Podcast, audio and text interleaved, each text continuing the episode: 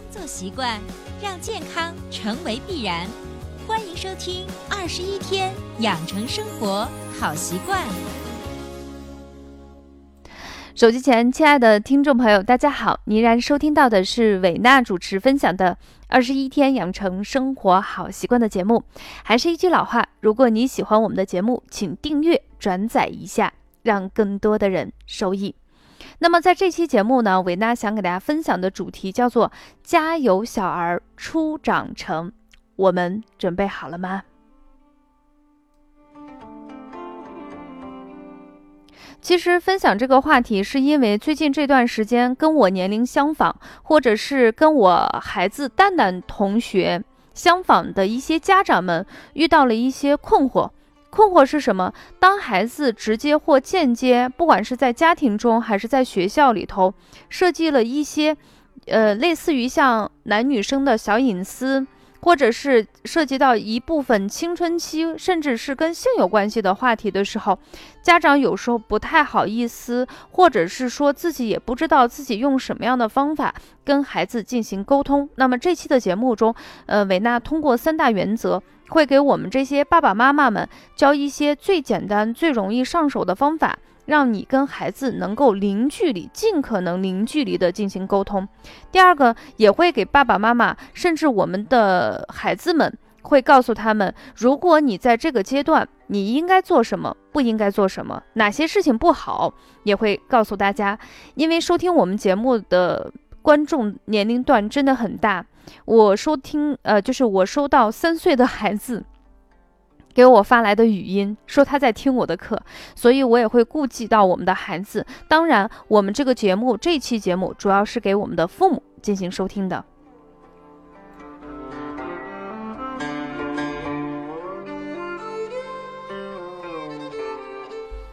首先说一下我们现实中的情况啊，就是中国是一个相对比较传统的一个国家，所以我们绝大部分父母都是这样的。那么，我们很多家长对于孩子青春期一直都停留在，比如说男生可能小丁丁晨起有反应，爸爸可能会知道，但是很多妈妈并不是在这时候发现自己家的那个捣蛋鬼突然之间变成了一个男人，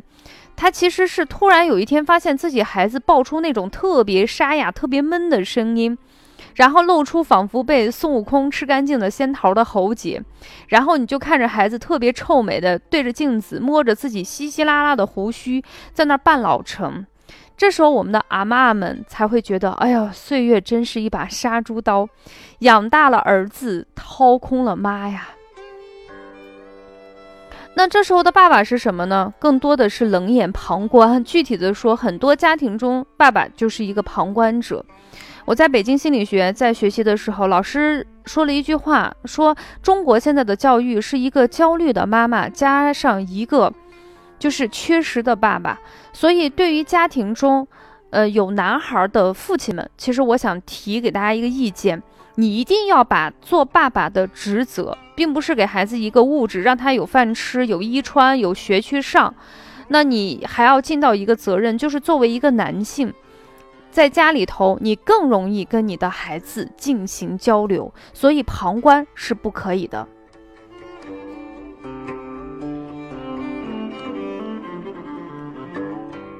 那家里的女生呢？其实想想，我们小的时候，很多人都把月经叫什么？叫倒霉，很多人都有这个印象。呃，我印象中，我们班第一个女生来月经是小学六年级。她上课的时候被老师点名起来回答问题，因为这个女生特别小巧，很多见过我的人都觉得我挺小一只，但是她比我还小，所以我们都坐在她后面，后面的男男女女的女生一百多只眼睛看着她，你就发现他一站起来，从那个屁股后面渗出一堆一股的血，你知道当时所有的同学看到他有什么反应？以为他快死了。然后这个女生就消失了三天，三天以后回到班里头，所有的男生看着她都绕着走，以为她练了什么神功可以起死回生，而所有的女生呢都围着她躲在厕所，你说都不嫌臭。然后里三层外三层的围着他，膜拜似的看着他。他在跟我们干什么？他给我们在上课，上什么课？如何面对这个倒霉，就是这个月经。具体来说，他就是教我们如何把卫生巾，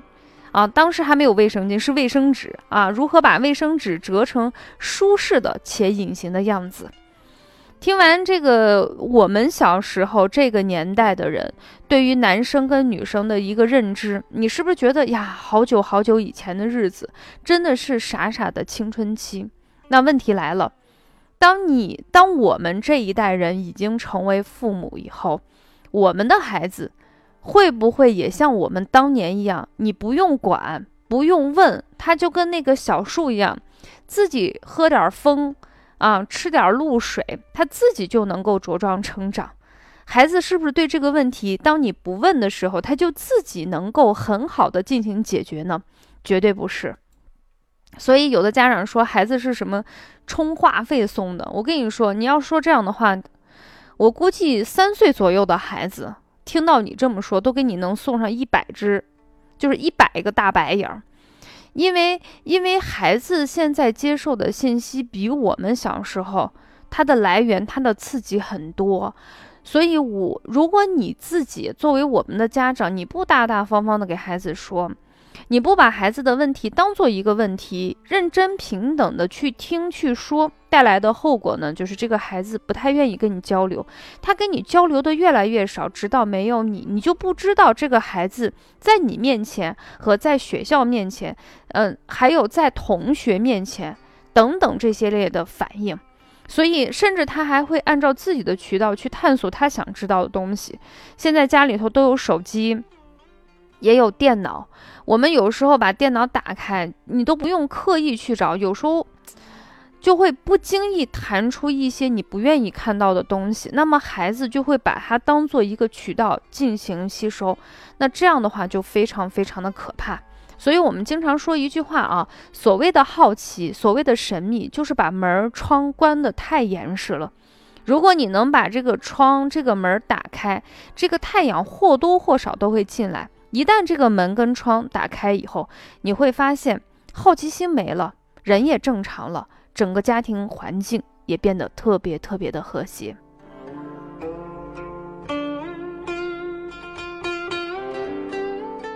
我想给大家分享一个国外的一个关于青春期的一个笑话，说有一个孩子十二三岁啊，到了青春期，特别拽、特别挑衅的就给父母说：“我青春期啦，嗯，你们以后有苦吃了。”结果，结果你知道他的爸爸妈妈是什么？如果今天你的孩子对你这么说，你会有什么反应？大家可以试着想一下。但是他的父母是这样的，他的父母哇，欢天喜地，连笑带跳，一边哼着小曲儿，一边做着代表重大节日必吃的美食，比如说像中国人的饺子。然后这个孩子就一脸蒙圈的看着这个父母，哎呀，好像都不认识。然后吃饭的时候，孩子呢就坐在一个很重要的 C 位，父母给他夹菜，甚至举杯给孩子进行庆祝，说：“哎呀，总算你到青春期了啊，我们非常非常的开心。”然后孩子睡了觉，第二天上学回来，回到家中的时候，就是回到家中间不是要。途经很多的地方嘛，发现周围的邻居对他格外的亲切，然后他就特别狐疑，他就不知道为什么大家咋突然对我这么好。结果呢，他发现在那个途经各个邻居家的一个路人接见的一个垃圾桶上，贴着一个特别醒目的字，说我们家有一个青春期的儿子啊，甚至是名字呀、门门牌号等等哈，全部都写的特别清楚。孩子看到这儿以后，完全败下阵来。他的所谓青春期，他的所谓青春叛逆期，也仅仅的维持了一天。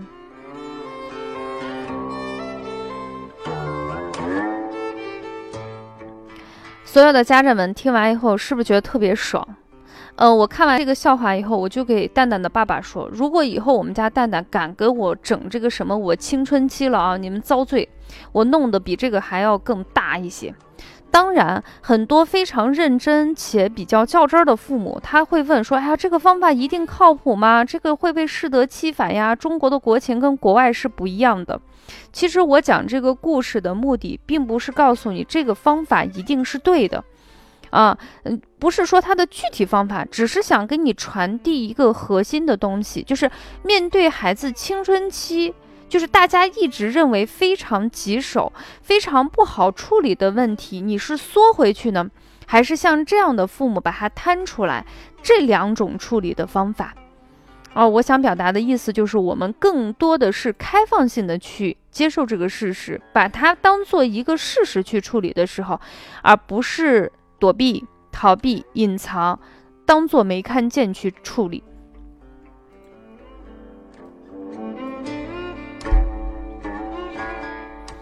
好啦，说到这里的时候，问题就来了，很多家长都会说我不是专业的，嗯，我没你知道的多。我不知道跟我的孩子怎么样进行沟通。如果孩子问了一些问题的时候，我不知道怎么去讲合适。那么今天维娜在我们的节目中会给大家介绍三大原则。作为我们的父母，我们只要掌握了这最基本的三大原则，在大的方向上不会出错。同时，这也告诉我们的父母，我们学习的路上从来都没有停止。孩子在长大，社会在变迁，我们的知识一定要随时随地的进行更替。那么，我们来具体看一下哪三大原则。首先，第一个原则是什么呢？就是孩子问你什么，你就回答什么，而且要按照他这个年龄阶段的理解方式来回答，不要太多，也不要太少。记清楚了吗？我再说一遍，就是第一个，孩子问你什么你就答什么，而且一定是按照他这个年龄阶段能理解的方式进行回答，不要太多，也不要太少。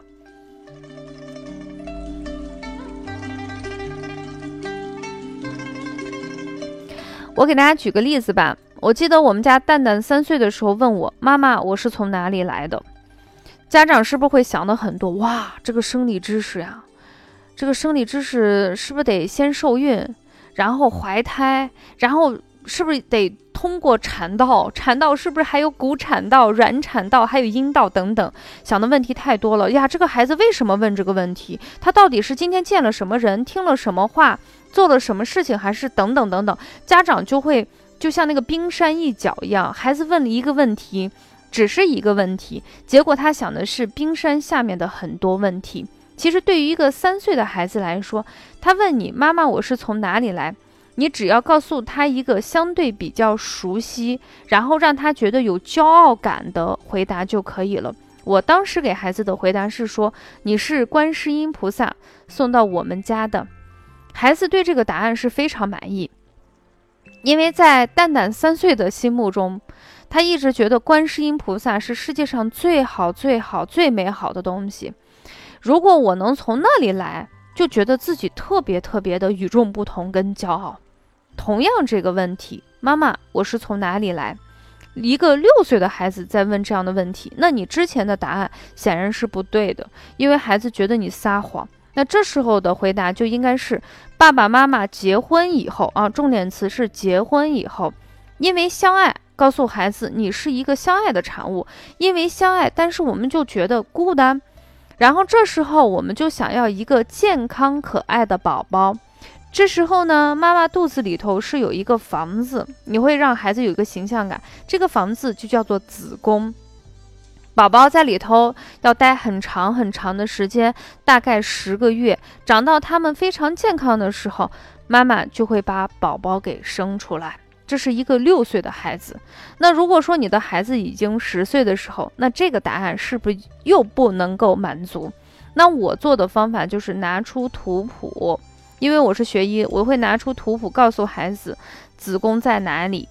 啊，女性会分泌卵子，男性会有精子，他们在这里会受精，经过一段时间，然后就从这里出来啊，会指给他，让他去看。那如果我们的爸爸妈妈，呃，并没有一些最基本的医学常识，现在有非常正规的一些两性教育的书籍啊，都是非常正规的。大家购买完以后，可以跟孩子一起去看，一起去研究，你一定要把这个问题很大大方方、很客观，然后也非常认真的对待孩子所提出的问题，跟孩子进行交流。那么这个交流的过程是孩子最享受的一个过程。好，这是我们的第一步啊。第一步再给大家说，就是同样一个问题，在不同的年龄阶段，你要给孩子回答出他想要的一个阶段。那么对于越小的孩子，我们尽可能用一些比较自然。比较柔和的词去描绘，让孩子觉得非常的舒服。也就是说，你描述的是现象，描述的是一些比较自然的过程，有一些比较可能孩子暂时接受不到的一些词语，你可以适当的弱化，让孩子温和平稳的去接受这个事情。当然，在购买一些非常正规的两性书籍也是非常非常的关键。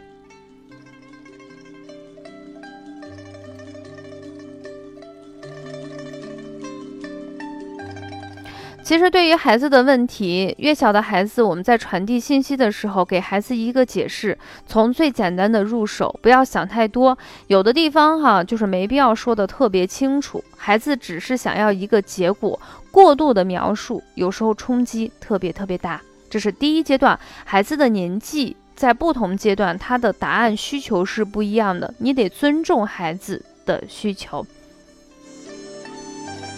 好了，这是我们的第一大原则。下来就是第二大原则。当我们的孩子到了四年级、五年级以后的时候，有一些呃男生可能已经发育了，女生有很少的一部分已经来月经了。那在这时候，其实孩子跟之前你可能跟九岁、八岁只差那么一两岁的时候，你会发现孩子的生理发生了改变，他的心理也会随之发生改变。这时候你给孩子沟通的时候，一定要注意关键词，就是正确的词汇，怎么来理解这样。你看，我们在第一个阶段的时候，就是问什么说什么，然后让孩子理解清楚，让孩子柔和舒服，不要过去过多的进行描述，给他一个视觉或听觉的一个刺激。但是到了第二个阶段的时候，其实我们要使用正确的词汇，怎么来说呢？给大家举个例子。比如说，我们在身上的所有的器官，这是眼睛，这是嘴巴，这是鼻子，都能够非常真实的给孩子说，而且说的是大大方方。但是在描述人的生殖器官的时候，就特别含混，很多地方都会把人的生殖器官起成外号。你比如说乳房，它会叫奶奶；然后男性的生殖器官阴茎会叫牛牛，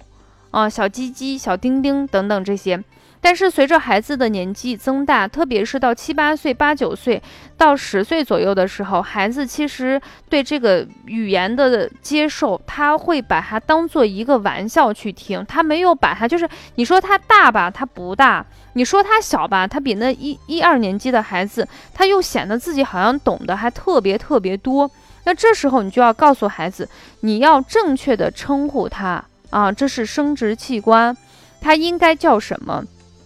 你一定要给孩子客观的去说。那如果说孩子对这部分很好奇的话，现在你可以买一些生理期的男性跟女性的一些图谱，男生女生的都有，你可以让孩子去看。呃，有时候哈，你不让他看，不让他去弄的时候，他好奇心特别大。但是如果你把这个东西哈，就是衣服脱掉，只露皮，露皮还可以，你把皮去掉，你全是骨头啊，全是肌肉，是血管，哎呀，那个。就是有的孩子就会说呀，这个咋这么丑，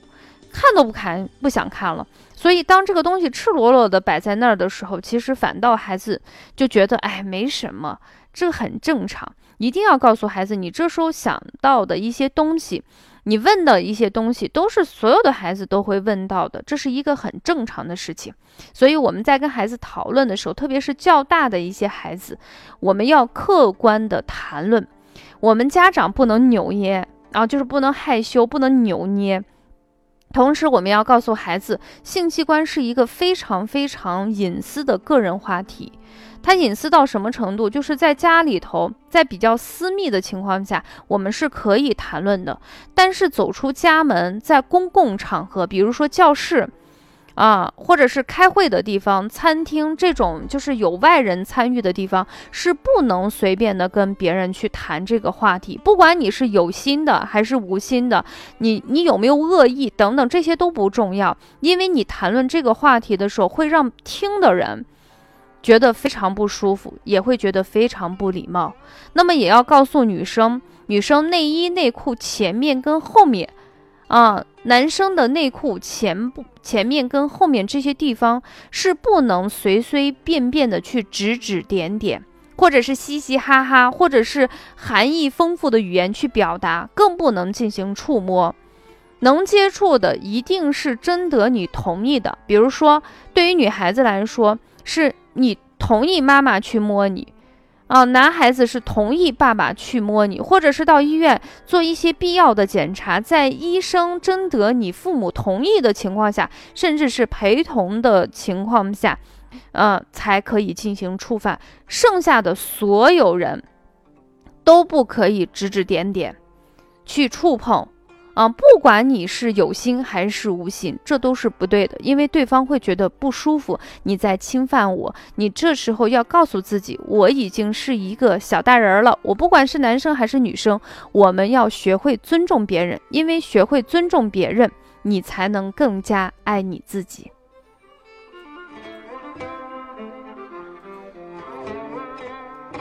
另外一点啊，对于这个四年级以上的同学来说，女生这时候有一部分女生已经来月经了，可能再过一年半年左右，男生可能生殖器官也开始进行发育了，那也代表了从生理这个角度来说，孩子已经基本了，已经具备了成熟的阶段。那作为我们有男孩的父母，要告诉孩子。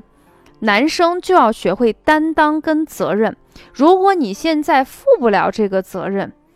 你就不要去做那些事情。你应该担起男人应有的一些职责。那么，女孩子要学会保护自己和拒绝，学会拒绝，对于女生来说非常非常的重要。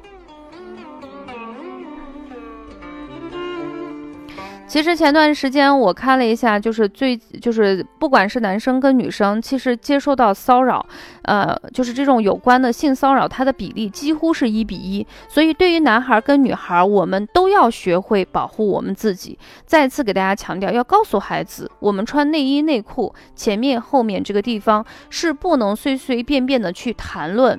指指点点，甚至进行触碰。不管是男生跟女生，我们要学会拒绝。学会拒绝，这是非常非常重要的事情。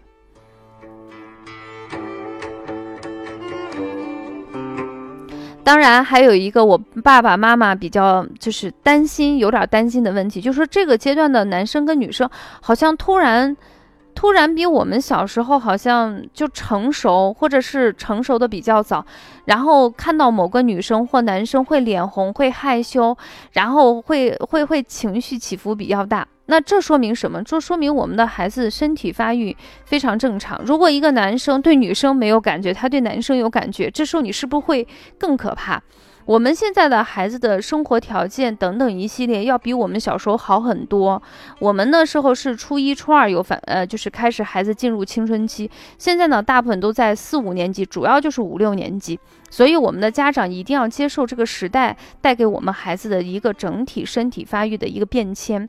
那么孩子在发育的初期，不管是男生跟女生，都有一些不适，这都是非常正常的事情。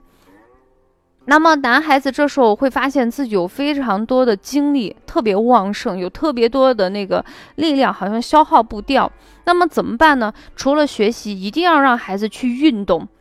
啊，让孩子去运动，去跑步，去踢足球，去打篮球，去做那些他喜欢，或者是他比较宅，一定要把他拉出去，让孩子去运动，在那种就是阳光之下，孩子热情的投入在运动之中。那种运动阳光的男孩才是女生最喜欢的事情，那么也会告诉孩子，你去做一件事情特别健康有意义的事情，你把你自己做好的同时，其实有更多的人会欣赏到你，而不是你默默的在那儿欣赏别人。那么同样的道理也告诉我们的女孩子一样，其实一句话，你喜欢的那个男神，不管是形象呀、学习呀、运动都非常非常的棒。那你怎么样做才是对的呢？因为你要让自己更加的优秀，因为优秀的你，才能让你，才能让你在就是你的男神身边或者是面前显得更加的自信。同时，也要告诉孩子，我们不同年龄阶段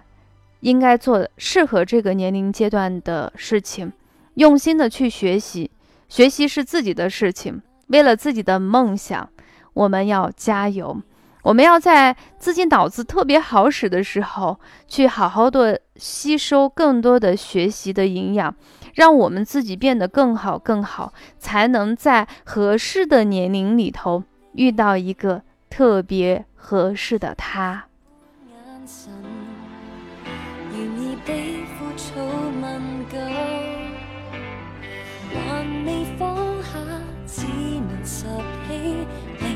好的，这期节目稍微有点长，但是我觉得还是一句话：天下父母的心都是一样的，都是希望我们的孩子健康、快乐，然后能活出自我。在他们应该出现问题的时候，我们的家长。给他有呵护的地方，那我觉得最佳的呵护就是你跟你孩子平等的进行沟通。所以我也希望我们的爸爸妈妈们有时间的时候，跟你的孩子窝在家里的被窝里头，关上灯，好好的听孩子给你讲最近学校身边发生的一些点点滴滴的事情，静静的去倾听，表示赞许。表示尊重，然后给孩子时不时有一些建议。如果得不到建议的时候，也可以借助一些专业的书籍，给孩子更多精神食粮方面的一些内容。这样的话，我们会发现孩子跟我们的心更近了。其实我跟我们家蛋蛋，嗯，经常会一学期至少平均两个月，有时候特别忙的时候是两个月，不忙的话一个月。有时候我们的聊天从晚上的八点能聊到十一点钟，孩子有很多很多在你看来不是问题的问题，但是你都认真的去听，认真的去解答，你会发现孩子那种好像心里头压了很多的事情的心一下子就舒展下来。他就会非常安静的去睡觉，这时候反倒你会想很多，所以我希望在现在的社会里头，孩子以后将面临的一些挑战跟压力，比我们现在这代人也许会更加的残酷，所以我们要给孩子温暖。回到家里头，跟孩子多抱一抱、亲一亲，给孩子这些必要的一些皮肤的一个接触，这也就是我们今天掌握的第三大原则，就是要给孩子一个肌肤上的温暖，让孩子觉得被爱进行一个包裹。这样的话，他就会觉得在爸爸妈妈这里头会找到他内心的那个渴望，然后他就不会进行外求。这样的话，你会发现。我们真的是相爱相亲的一家人。好啦，节目的最后送上一曲吴雨林的《人非草木》。如果你还有更多的话想给伟娜说，也可以在我们的节目下方给伟娜进行留言，我们会选择集中性的问题，在以后的节目中给大家进行分享。最后，祝我们所有的爸爸妈妈们身体健康，工作顺利，也祝我们的小朋友快快乐乐。我们一起加油吧！